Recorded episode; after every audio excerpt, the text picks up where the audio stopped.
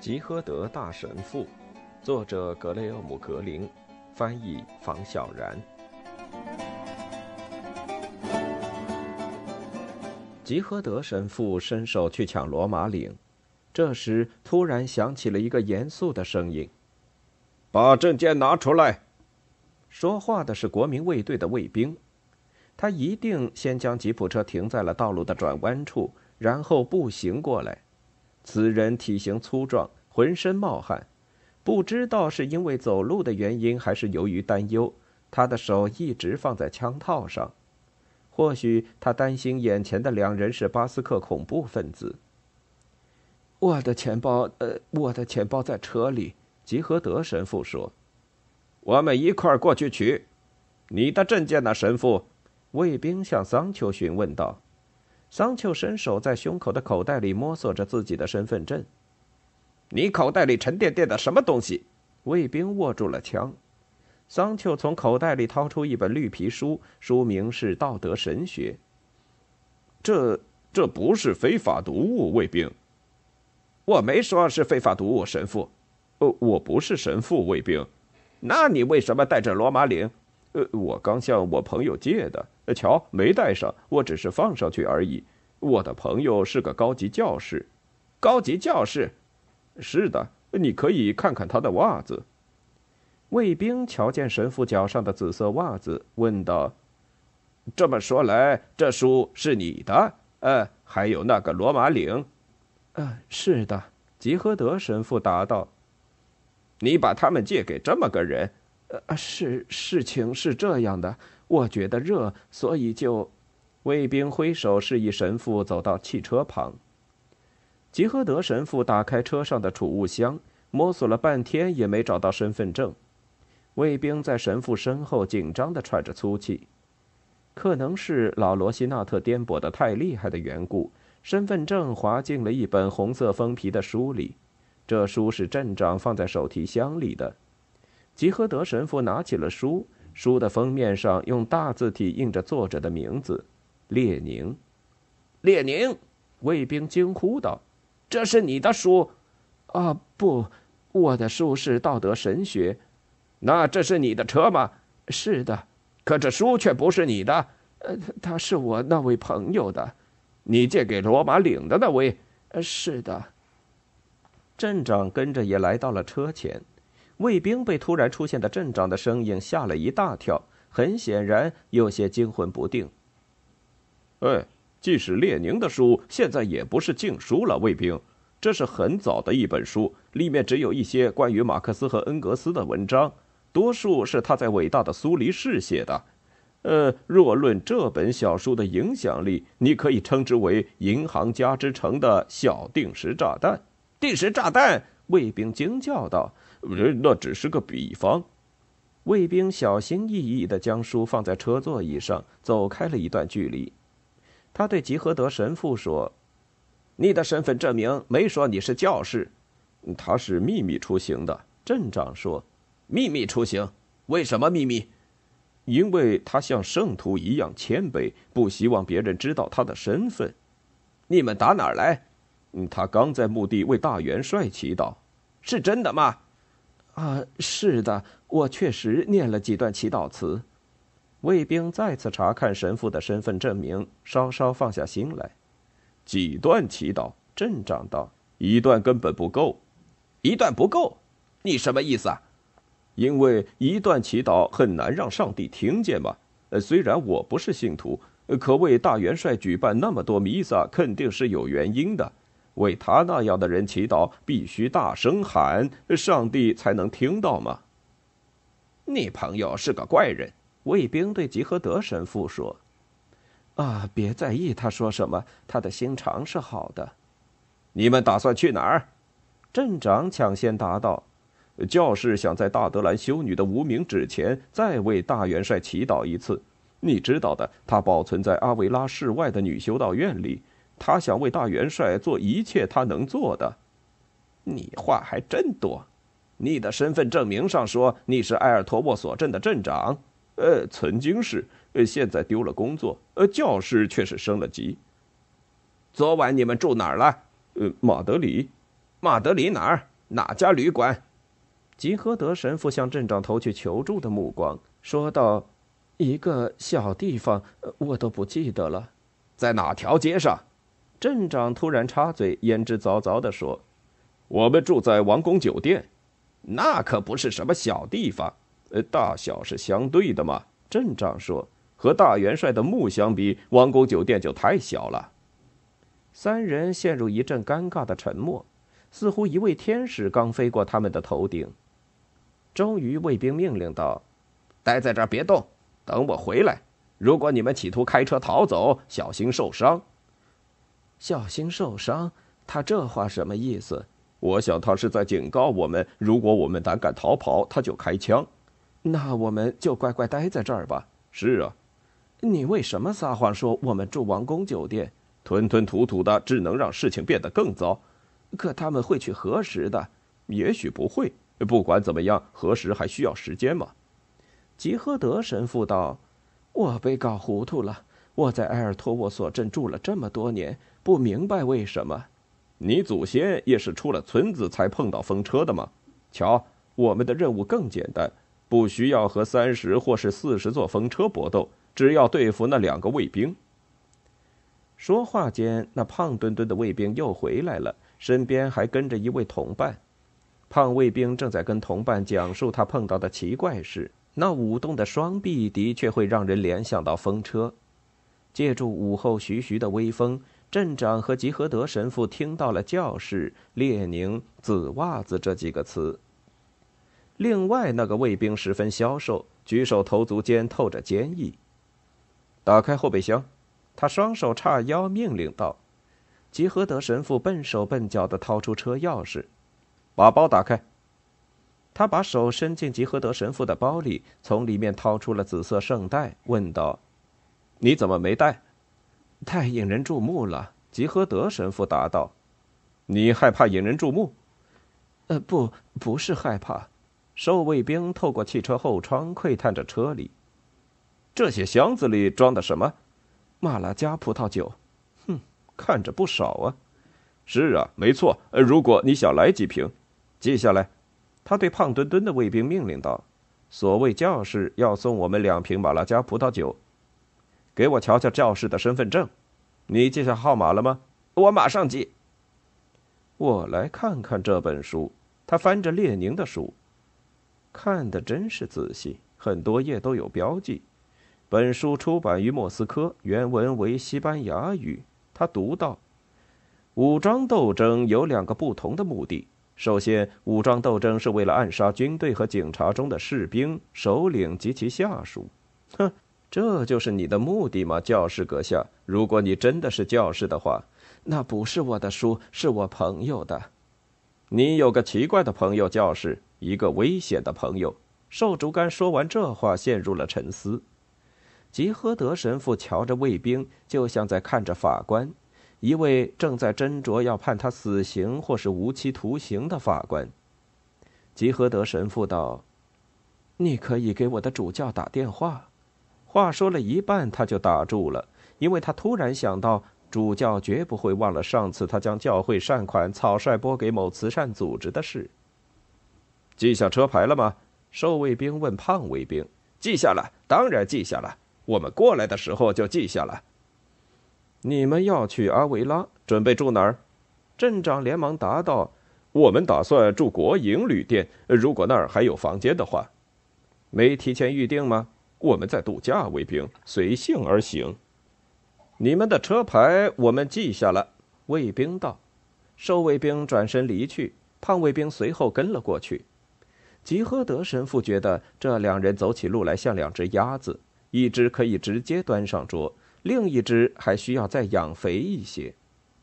两位士兵转了个弯，消失了，说不定那边就是他们的池塘。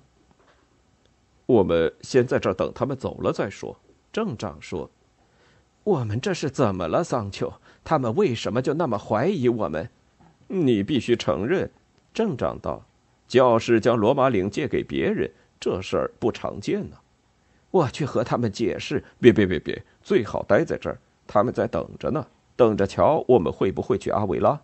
那就让他们看好了，我们就是去阿维拉。我觉得最好还是不要去了。为什么？他们已经通知那边的卫兵了。怕什么？我们又不是坏人，也没做坏事。让他们感到不安就是做坏事。他们迟早会等得不耐烦的。我觉得我们应该再喝一瓶。两人又回到刚才午餐的地方坐下。镇长一边拔软木塞，一边说：“假如让我暂时信上帝，我仍然很难相信上帝希望这两个士兵来到人间，更别说希特勒和大元帅了，甚至斯大林也是。要是他们的父母被允许使用避孕措施，那就好了。杀死一个灵魂是大罪，桑丘。精子也有灵魂。”除了一个幸运儿，剩下的一亿颗精子都死了。感谢上帝，否则地球上早就人满为患了。但避孕违反自然法则，桑丘。砰的一声，酒的软木塞终于给拔出来了。这是一瓶年头不久的新酒。我一直对自然法则感到不解，桑丘道：“什么法则？呃，怎么就叫自然呢？人一出生，心中就抱有一个法则。”违背这法则，你的良心就会有感觉。我可没有，或者从来没感受到。这法则是谁定的呢？上帝。哦，你当然会这么想。但我换个问法：最先告诉我们有这法则的人是谁呢？很久很久以前，基督教的打住，打住，教士。你在圣保罗福音中读到过任何与自然法则有关的内容吗？桑丘，我不记得了。我老了，呃，但我确定，神父，在我看来，猫天生爱吃小鸟或是老鼠，这叫自然法则。这对猫来说没什么，对鸟和老鼠来说那就是灾难。嘲讽不能作为论据，桑丘。呃，我不完全否定良心，教士。如果没有正当理由杀了人，我会为此感到不安的。但如果我生了个孩子又不想要，我会内疚一辈子。我们必须相信上帝是仁慈的，上帝并不总是仁慈的，不是吗？想想非洲和印度，即使在我们国家，如果孩子生来贫穷，患了疾病，可能根本就没机会，他会获得永恒的喜乐。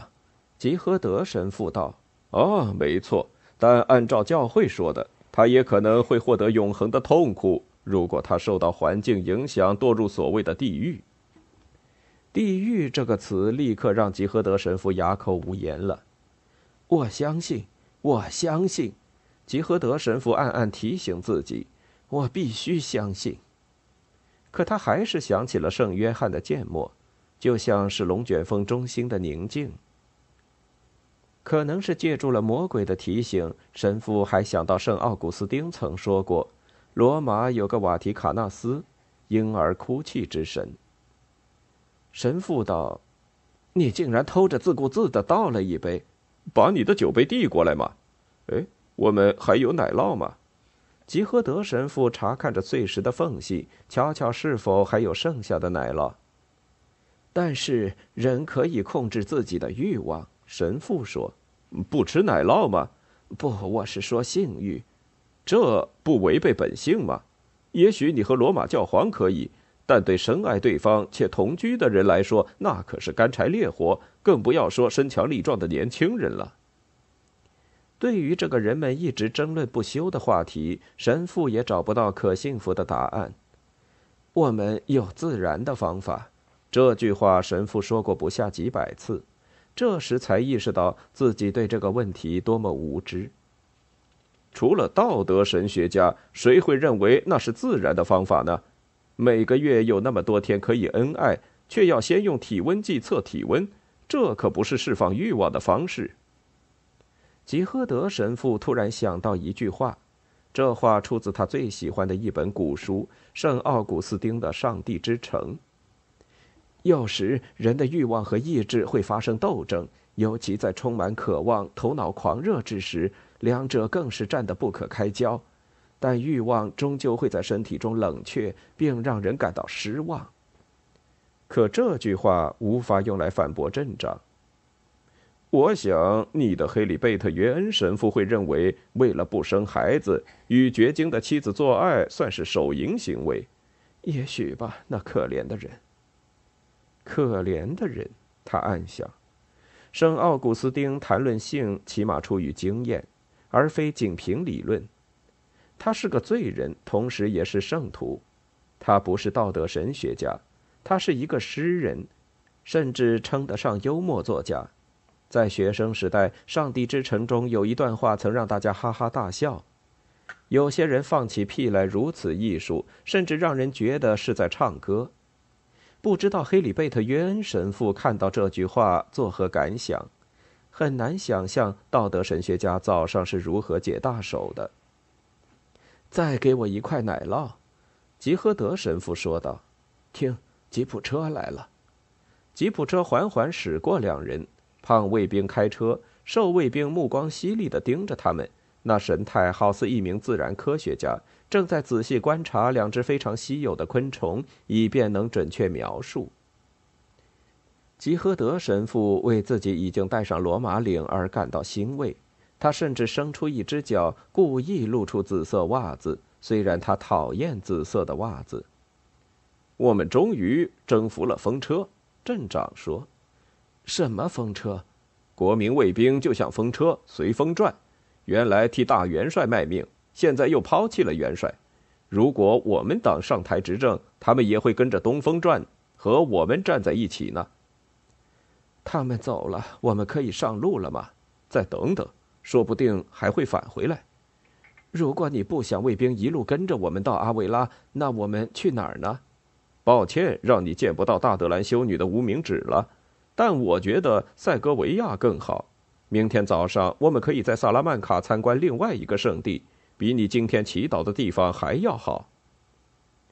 终于，两人感受到了傍晚的第一丝寒意。镇长紧张兮兮地走上公路，然后又折了回来。路上没有发现卫兵的踪影。镇长问道：“神父，你从来没爱过一个女人吗？”“从没有。”至少不是你认为的方式，你就没动过心？从来没有，真奇怪，这太不人性了。没什么奇怪或不人性的，吉诃德神父道：“我和很多其他人一样，有上帝的庇护。爱对我们来说有些像近亲通婚，并非很多人想突破这个界限。”嗯，是啊。不过，除了近亲，你还是有很多另外的选择，比如去爱朋友的姐妹。我有自己的选择。她是谁？一个叫马丁的女孩。她就是你的杜尔西内亚。你如果愿意这么想，那就是。但她住的地方距离埃尔托莫索镇非常的远。他给我写信，在我和主教闹别扭的时候，他的信给了我莫大的安慰。他曾写过一句话，我几乎天天都会想起：“让我们因琐事劳烦而死，而非死于刀剑之下。”你的祖先就更愿意死于刀剑之下，都一样，最后还是会因为琐事劳烦而死。马丁，这名字的发音，他不是西班牙人吧？不是，是挪威人。你别误会。当我知道他并渐渐喜欢上他时，他已经去世多年了。你可能听说过他的另一个名字。他住在丽雪，当地的加尔默罗会有一个为神父祈祷的特殊节日。我希望他为我祈祷。我觉得他会的。哈，你说的原来是大德兰修女。马丁这名字把我搞糊涂了。我很高兴，共产党也知道他。你知道，我并不一直是个共产党。不管怎样，一个真正的共产党也算是某种神父。如此想来，他肯定也会为你祈祷的。这儿太冷了，我们走吧。两人沿着来时的路默默开了一阵子，一路上没有发现吉普车的踪影。车子开过通向阿维拉的路口，按照路标的指示向塞戈维亚驶去。终于，镇长开口了。刚听了你的爱情故事，神父，我们的爱情完全不同，不过都有一个共同点：我们的女人都不在人世了。愿她的灵魂得以安息。吉诃德神父说：“这不过是神父习惯性的说辞，但对于沉默的两人来说，这话像是在向炼狱中的灵魂祈祷。你们比我和上帝更亲，替我们两人祈祷吧。道路前方，塞戈维亚式的罗马沟渠隐隐可见，壮观的建筑在傍晚的灯光下投射出长长的影子。他们住进一家距离圣马丁教堂不远的小旅店，又是马丁。这名字总让吉诃德神父想起那个他。与身着圣人的教服，或是被人们动情地称为“小花”相比，神父觉得马丁这个名字更亲近。在祈祷时，神父有时候甚至称她为马丁小姐，仿佛以姓氏称呼她，就能在她泥塑雕像前众声喧哗的祷告声中脱颖而出，让自己的祈祷传到她耳中似的。两人在路边喝了足够多的酒，所以谁也不饿，也就没有去找餐馆。两人所爱的女人似乎也在伴着他们一路同行，一直陪他们抵达了目的地。吉诃德神父很高兴，终于可以有自己的房间，虽然房间很小。此刻距离拉曼查最多不过二百公里，可感觉好像横跨了整个西班牙。开着慢吞吞的罗西纳特谈论距离是毫无意义的。按照他祖先事迹所述，唐吉诃德从拉曼查出发，最远也只到过巴塞罗那。可但凡读过那段真实历史的人都觉得，唐吉诃德的足迹已经遍布了全西班牙。想想那段如今无法体会的日子，慵懒散漫的时光也自有它的好处。与喷气飞机相比，罗西纳特更讨真正的旅行者的欢心。喷气飞机是商人们才做的玩意儿。吉诃德神父依然忘不了那个噩梦，于是临睡前读了会儿书。他随手翻开圣方济各沙雷士的书。在耶稣诞生之前，人们就将维吉尔卦用作占星术。可相比维吉尔这个模仿性的诗人，吉诃德大神父更相信圣方济各。他在《上帝之爱》这书中读到的东西让他大吃一惊，也让他心生勇气。在所有的表达和反思中，祈祷是个好办法。有时向主祈祷，有时向天使祈祷，向圣徒和自己，向自己的心，向罪人。甚至向无生命的东西祈祷。神父向罗西纳特祈祷道：“原谅我吧，我让你如此劳累了。”随后就睡了过去，一夜无梦。